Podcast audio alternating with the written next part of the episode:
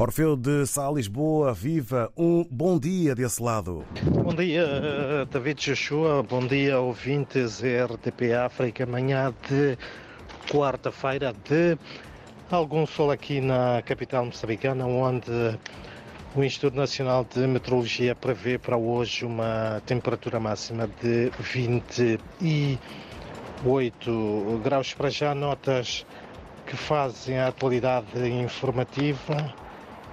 A implementação da tabela salarial única em Moçambique criou sérios constrangimentos à Tesouraria Nacional. A situação, admite o FMI, que tem estado por detrás do pagamento de salários sem atraso na função pública. Por outro lado, o representante do Fundo Monetário Internacional em Moçambique, Alex Circle, considerou que o terrorismo que provocou nos últimos dias mais de 60 mil deslocados após ataque ao posto administrativo de Mazés, em Chiura, em Cabo Delgado, e os raptos têm um impacto negativo, sobretudo na atividade empresarial.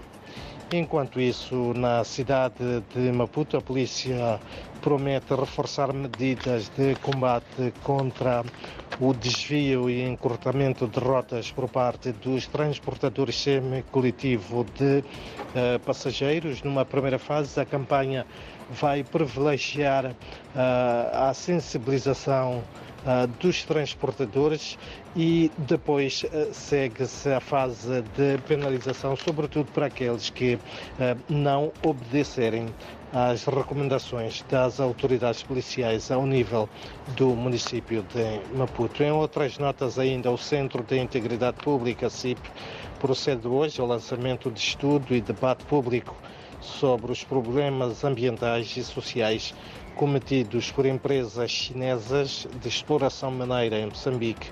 O evento tem lugar num dos estabelecimentos hoteleiros aqui da capital e conta com a participação de representantes da Procuradoria-Geral da República, Ministério da Terra e Ambiente, Recursos Minerais e Energia, entre outros uh, convidados. Também hoje o movimento Educação para Todos e os seus parceiros promovem uma mesa redonda para refletir sobre o impacto do ensino bilingue em Moçambique.